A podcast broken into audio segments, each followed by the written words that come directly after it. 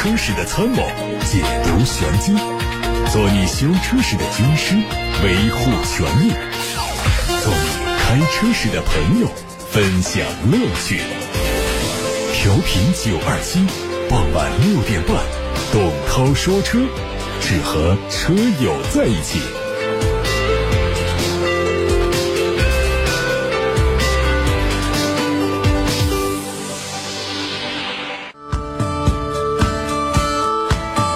各位晚上好，我是董涛，欢迎来到今天的节目当中看今天的新闻。首先说法拉利，法拉利的首席执行官最近透露说，今年九月份推出两款新车，新车的发布活动会在意大利的一个私人赛道来举办，时间为期两周。两款新车型当中，有一款很可能是法拉利品牌下的第一款 SUV。此前，国外媒体已经曝光了它的渲染图，它的外形非常具有跨界风格，视觉效果很运动。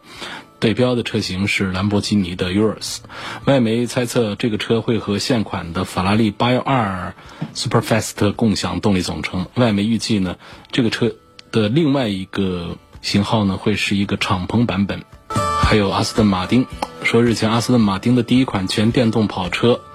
Rapide E 在英国已经正式的亮相了。它的定位是全电动的 GT 跑车，只计划生产一百五十多台，采用了八百伏的高压电池技术来实现一百千瓦的超快速充电或者是更高的充电效率。后桥用双电机驱动，最大功率六百零四匹，最大扭矩九百五，零到六十英里的加速时间是四秒钟。有国内媒体获得消息。奔驰全新 C 级正在海外地区测试，预计在二零二一年三月正式进入到市场。全新 C 级基于 MRA 二号平台来打造，这个平台是后驱平台。内饰方面呢是 C 级借鉴 S 级，液晶屏取代之前的炮筒式机械仪表，竖置的中控屏尺寸会有十二点九英寸。全新一代宝马 M3，也就是 G80，会在九月份开幕的2019法兰克福车展上首发亮相。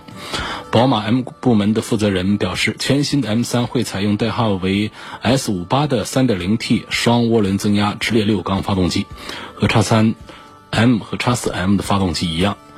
M3 用的发动机会有两种动力调校，标准版的最大功率是358千瓦，更高阶版的功率会达到375千瓦。也有四驱。奥迪 A8L Plus 上市了，官方的价格八十三万八千八到一百一十四万八千八。外观方面，大尺寸的多边形的进气格栅，内部是镀铬的装饰，两侧是双层大灯，视觉上非常的商务大气。侧面贯穿整个车身的腰线，配上车门上的线条，有很强的力量感。动力方面是 3.0T V6 加48伏的弱混，低功率版本下调了五匹马力，最大马力。是两百八十一匹，高功率版本是维持三百四十匹，匹配八速手自一体变速箱，全系用跨出四驱。奥迪的全新 S 三两厢版现身海外地区进行了测试，它会在明年进入到市场。外观方面呢，前脸是六边形的格栅，大灯组很扁平，内部是 LED 光源，侧面线条平滑，尾部是掀背。排气是两边四出，内饰方面中控偏向驾驶员，装配了十点二五英寸的液晶仪表盘，配上了十点一英寸的触摸中控屏。动力是二点零 T 的涡轮增压，匹配七速双离合，配备四驱。再看广汽丰田的一款新的 SUV，可能命名叫做威兰达，威风的威。广汽丰田同步国产新一代的 RAV4，它的名字叫威兰达。消息的来源主要是最近广汽丰田注册了威兰达的全新商标。在这之前，广汽丰田已经拥有了一款家喻户晓并且经久不衰的加价 SUV 汉兰达，还有一款是针对年轻人市场的小型 SUV CHR。而结合近期丰田在中国的投放计划，大家可能会自然联想到广汽丰田的这款威兰达，很可能就是即将投放的新一代 RAV4。事实上，广汽丰田在2017年3月就注册了威兰达，可见它的布局是非常早。新一代的雅力士已经在纽北路试了。目前，雅力士有两款差距比较大的车型，分为美规版、欧规版、日规车型和亚太特供的加大版。为了节省开发成本，即将发布的全新雅力士也是基于 TNGA 的 C 平台，全球只推一个版本。雅力士在日本呢，呃，会在今年年底的东京车展上全球首发。欧规版本的雅力士呢，会在明年三月份的日内瓦车展上亮相。基于 T N 加一架构的全新雅力士，空间会比现款的更大，但尺寸呢会比国产的致炫更小。动力方面，预计燃油版用的是第十二代卡罗拉同款的 1.2T，传动系统是 CVT。斯巴鲁官方宣布，将在今年九月五号开幕的二零一九成都车展上发布一款全新的概念车，会在中国首发。新车展示了斯巴鲁品牌新的设计理念，代表着斯巴鲁品牌未来的设计走向。运动的前脸线条搭配黑色的跨界套件，可能就是未来斯巴鲁旗下产品所强调的跨界风格。同时，新车的线条感也更加突出它的运动天性。侧面看到采用两厢造型，尾灯组设计比较小巧，搭配粗犷的套件。还有全地形的轮毂、轮胎，进一步的强调了越野的属性和力量的感觉。那么现在我们首先看通过八六八六六六六六这部热线电话留言发过来的问题。第一道问题呢，这是谢先生，他希望对比的是两个豪华 SUV，一个宝马 X 五，还有一个是卡宴。他的问题是希望从价格、从性价比、从科技含量方面对比一下宝马 X 五的高配，还有卡宴的最低配。价格上呢，这还是区别有区别比区别比较明显。现在这个 X 五最贵的版本呢，卖八十几万，啊，当然这说的是 4S 店版本，那个平行进口的会在七十几万。但我们用 4S 店的这个版本来做对比的话，最便宜的卡宴的话呢是九十多万。所以这中间呢，还是有个几万块钱的这个差价，但这并不是最重要、最主要的。主要的差价来自于哪儿呢？就是没有一个这个普通版的卡宴会让大家对它的配置满意。一般来说都会选一点加一点配置，一般来说就是一百万以上。就是你加个十来万的话呢。这个卡宴上的东西呢，就会让你觉得满意了。这个就是怕对比，尤其是你跟它的这个高配对比，或者说你在它的配置列表当中，就选配列表单当中，你看一眼的话，你就会觉得这个普通版的九十一万多的卡宴简直是没法买、没法开。所以这样这个一进一出的这个差价的话呢，卡宴的最低配也比。这个宝马叉五的最高配啊，要贵出十几万块钱。而叉五呢，我们看它的配置，一个呢是厂家提供的这个选配单子呢，并没有那么的诱惑，并没有那么的丰富；二呢，本身呢，它的一些这个最容易让大家动心的那些舒适配置啊，它本身它就比较多，啊，比较丰富。所以这是他们中间的差价部分。而问到这个性价比方面呢，我们不能绕开品牌不说。如果说绕开品牌不说的话，那就是叉五的性价比高。但是呢，保时捷毕竟这个品牌要比宝马的要高端半点儿，所以它这个这个这个性价比，我们也不能说谁贵谁的性价比就差。第三个呢，这个朋友关心的是科技含量。呃，实际上叉五和这个卡宴呢都有自己的这个呃这个黑科技这方面的东西，也没法说谁的黑科技就一定多一些。但是印象当中呢，这个宝马叉五的这些科技呢，更多的是一些玩的东西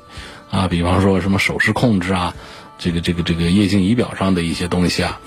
呃，因为它这个车子整个呢，它讲的是平衡性。嗯，在这个新的这个和七系一样的这么一个平台底下呢，它的这个均衡表现。还是比较好的，啊，然后包括这个它的这个呃底盘的上的一些东西，包括它的这个 L 二级别的自动驾驶，我不认为这还是还能够算得上是它的一个黑科技。那我们反过来来看卡宴的话呢，就会发现它跟这个呃帕拉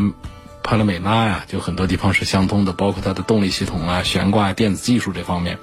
嗯，虽然说因为帕拉梅拉是先上了，它。让我们对叉五呢少了一些这个新鲜感，但实际上它身上呢有一些东西，包括它的后轮的主动转向啊等等这样一些东西呢，它还是让这个车子的这个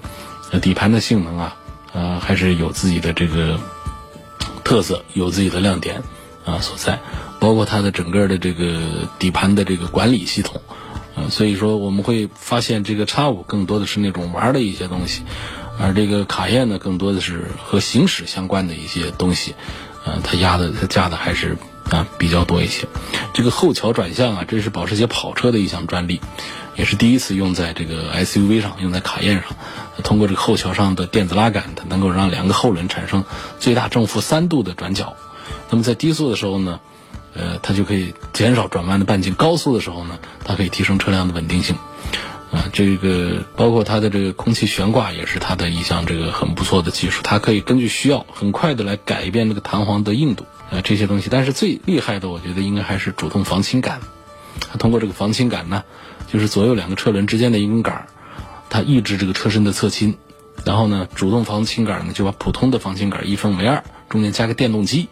然后就可以给车轮施加一个反向支撑力。比如说过弯的时候，车子外倾吧，外倾它主动防倾杆就可以抑制它外倾的角度，提升操控感和安全性。所以，叉五身上的一些科技呢，更多的我们能看得见，而这个卡宴身上的一些这个与众不同的部分呢，是来自于在驾驶过程当中的一些表现。呃，目前呢，我们认为这个卡宴还是属于跑得比较快的一款豪华 SUV，不过跑得快也没有叉五快啊。呃，同样都是三百四十匹的动力啊，呃，这个。同样都是配这个八 AT 的变速器，叉五上就要快一点，啊，这个按照这个最低配的卡宴来跟这个叉五来做对比的话呢，卡宴要慢上将近零百提速的这个指数来说的话呢，应该是半秒钟左右，啊，有有这么大的一个差距在。好，这是关于宝马叉五的高配和保时捷卡宴的低配之间的对比。说完了高端呢，我们再说中间段的啊。希望从性价比方面评价一下本田的冠道和新款的途观，我应该买它的哪一个好呢？呃，其实冠道的这空间呢，没有比这个途观的空间好多少，它只是外形尺寸呢看起来，呃，比冠道要流线一点，或者说要啊要大一点吧。也正因为它有这个流线的这么一个造型的话呢，实际它的这个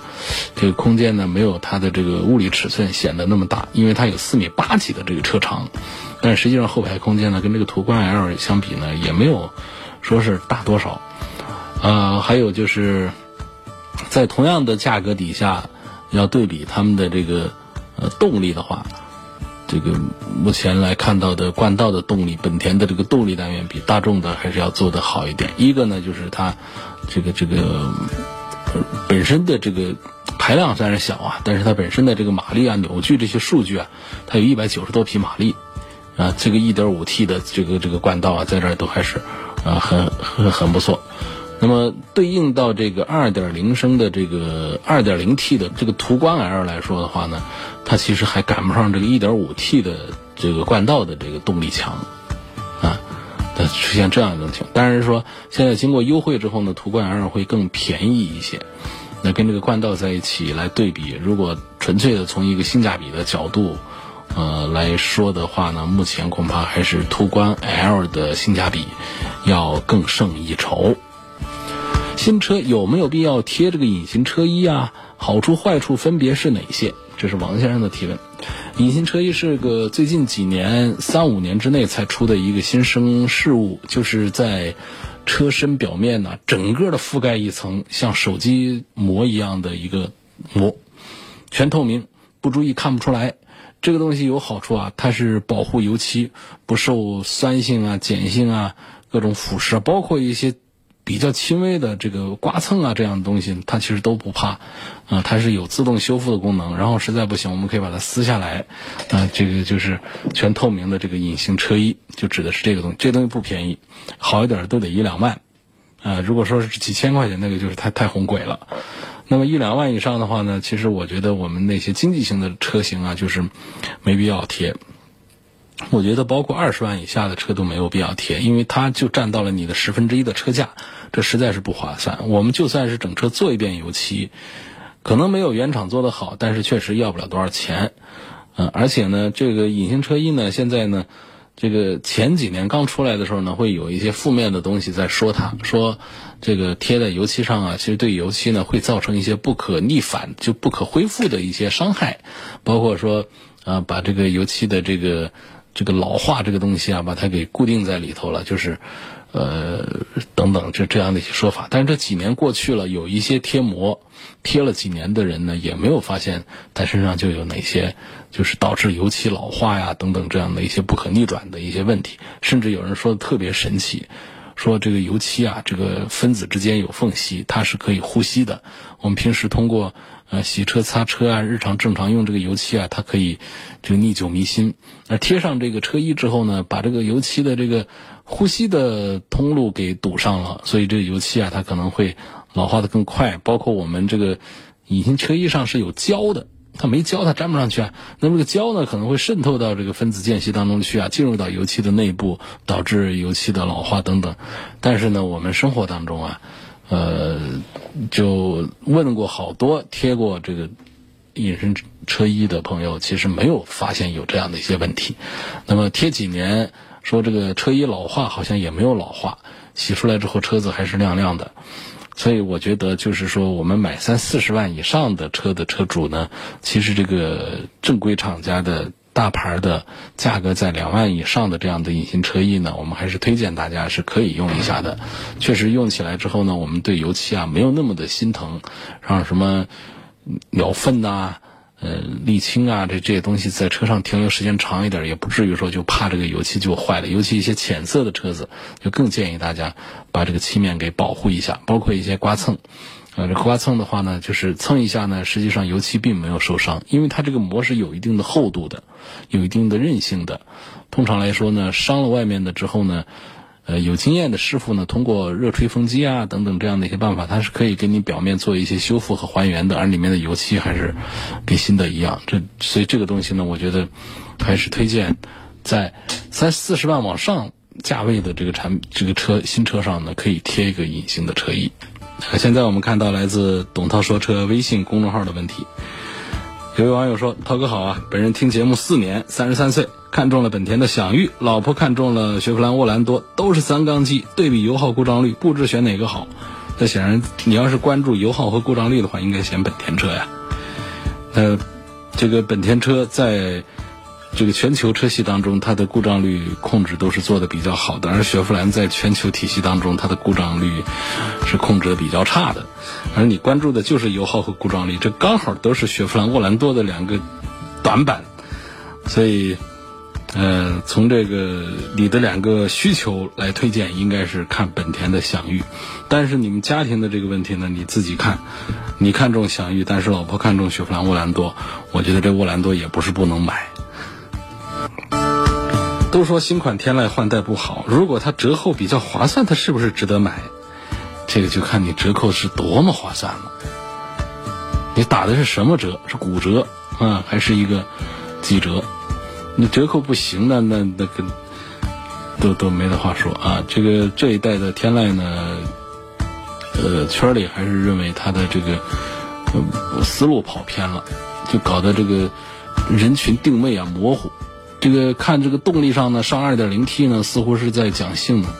但实际一开呢，又觉得这个车子呢又啊这个脚很软，悬挂特别软。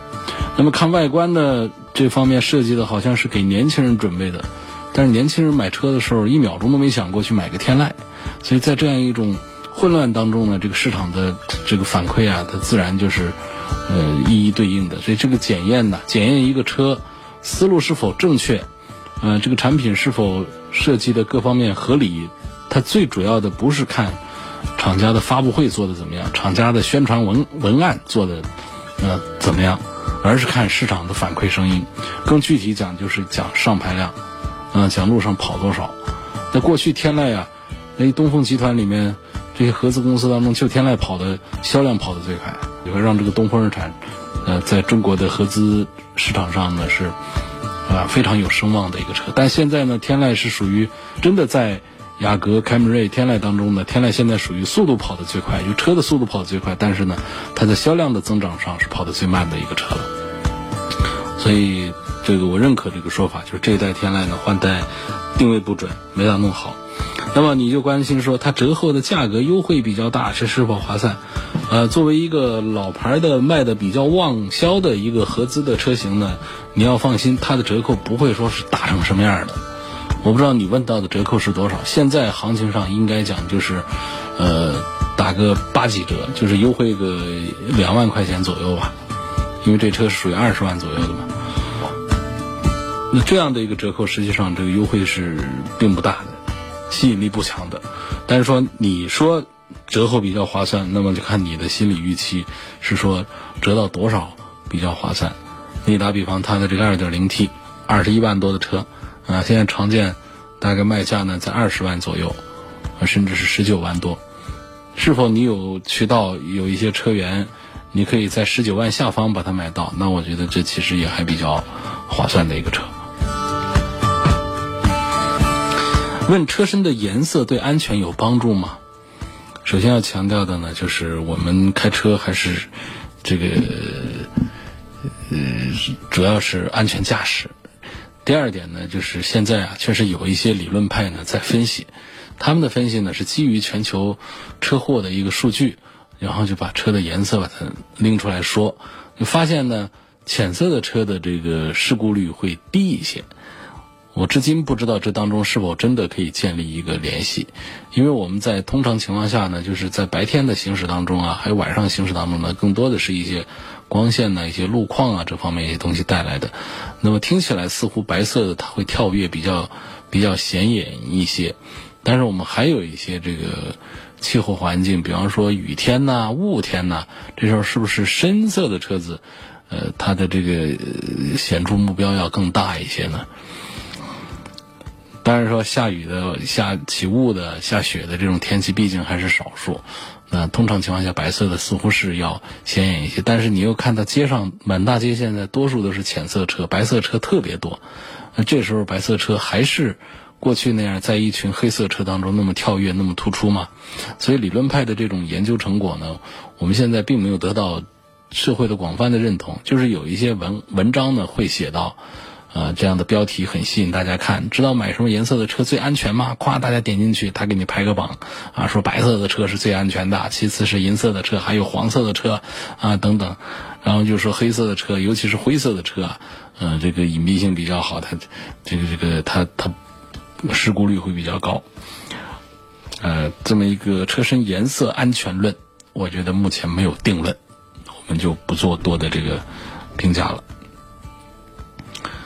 那这其实我延伸讲啊，就关于车身颜色呢，现在还有一些理论派会分析认为说，白色的车子显胖显大。如果说我买一个小的车子呢，我们可以买白色，让这车子显大一号。呃，黑色的车身呢，它会显就视觉上啊，它会有收缩的这个呃这个效果，所以是车身呢会显得小一点。这个呢，就是在美术界呢似乎有这样的一些原理，但是实际上要放到车上讲的话呀，我也不大。肯定说这是成立的，因为决定一个车的大小的，实际上是设计师对于线条啊、对于造型这方面一些处理。一些美系车啊，特别擅长于把一个本来尺寸还挺大的一个车设计的看起来小。那么有有有一些日系车呢，它比较擅长于把一个看起来并不大的车设计的还挺宽大的，所以在线条和各种造型一些立体面上的一些组合，会显得车的大小。我认为。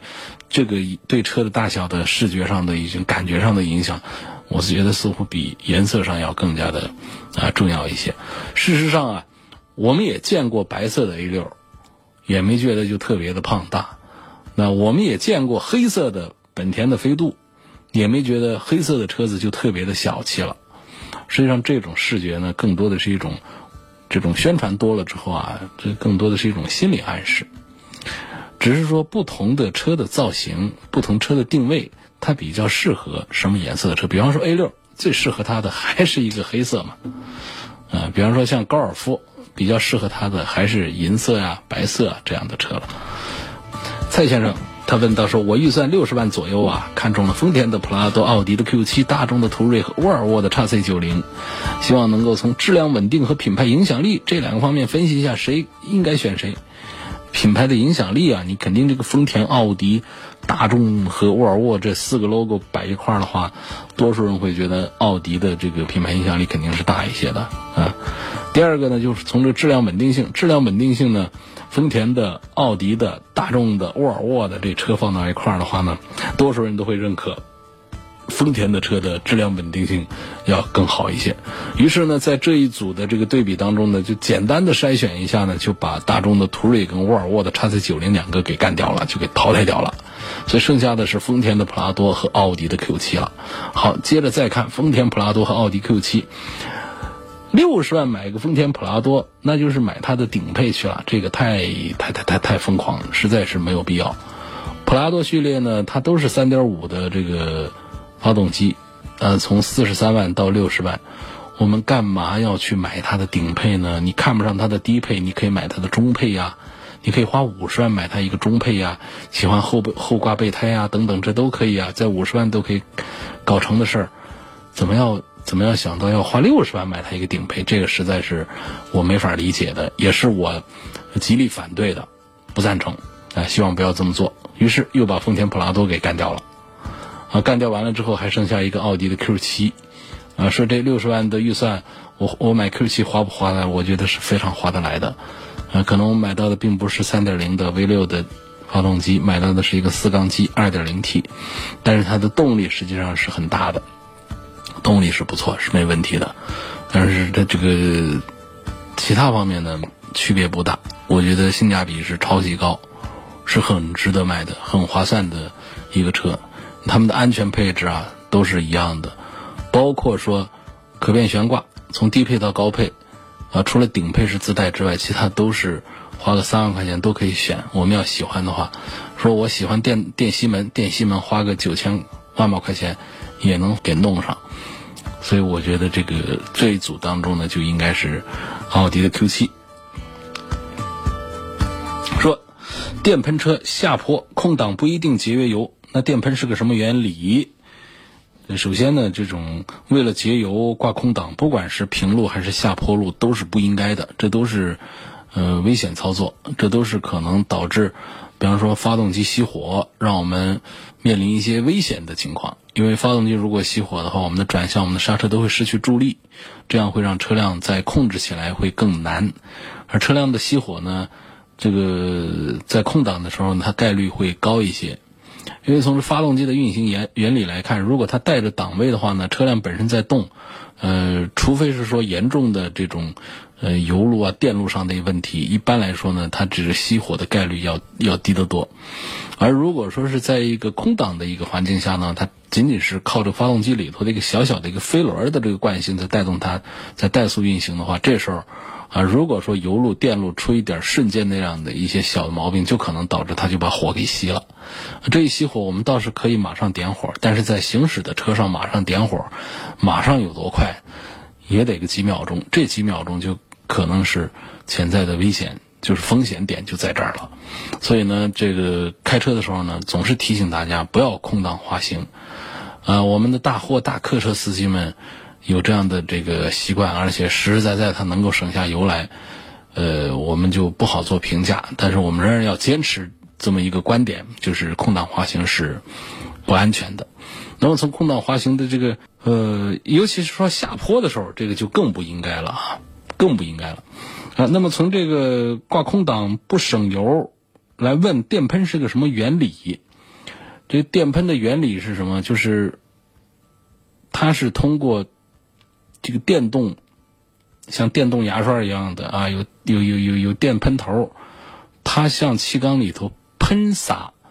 雾化的这种这个可燃气体，就是汽油和空气混合好的，按比例混合好的啊，这东西，地方它喷出油雾去啊，喷嘴喷出油雾去啊，它它瞬间就跟这个气缸里头的气体混合起来，成为形成一个可燃烧的。气体，然后火花塞把它点燃了，它那一爆炸，一爆炸那气缸就可以膨胀，膨胀一下，这个活塞就往下压一下，活塞往下压的这个动力，它就通过连杆给了曲轴，曲轴就带给了外面的这个转轮，然后就通过皮带呀这样的一些形式啊，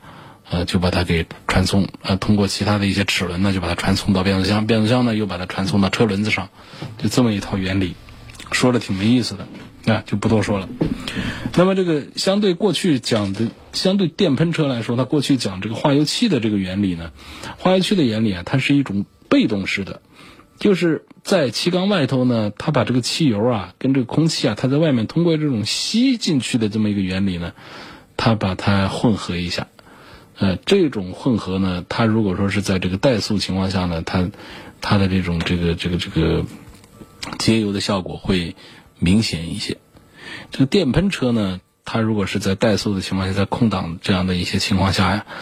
它仍然会有行车电脑来控制喷油量，可能这个喷油量啊，它会略略的提高一点，它不会像化油器一样的就打到最低，它会略略提高一点，所以它这儿呢，这个喷油量大呢，它的这个耗油量就会大一些。总之呢，讨论这个空挡节油不节油这个话题本身就是一件嗯不正确的事儿，就不该去讨论这个话题。所以一定要问到这个电喷车的这个原理的话呢，就从这儿来讲，它是一种喷射汽油的这么一个一个做法。而汽油化油器的这个车子呢，它是吸进去的油气混合气的这种做法，这是在这个原理上的一个不同方向的啊截然不同的啊两种做法。那么相对讲呢，这个电喷车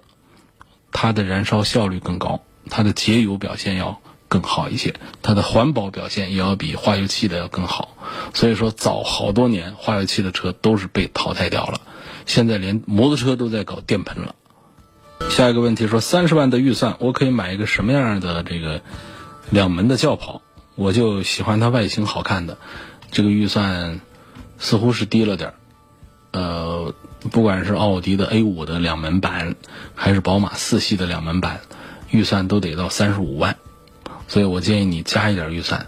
三十五万在宝马四系和奥迪 A 五当中挑一款两门四座的硬顶的跑车轿跑。这个关于这个天籁换代的这个话题，折后是否划算？这个话题我已经回答过了，可能是刚才那位朋友呢他没有听到，他的网名叫善因善果，很佛系的这个名字啊，只发了四遍了，就不要再发了。我真的刚才已经在节目的上半场还是下半场都已经是回答过了，如果是没有听到的话呢，我建议是通过这个。董涛说车的微信公众号啊，或者说蜻蜓啊、喜马拉雅这些平台，找到我节目的重播的这个音频流，听一下。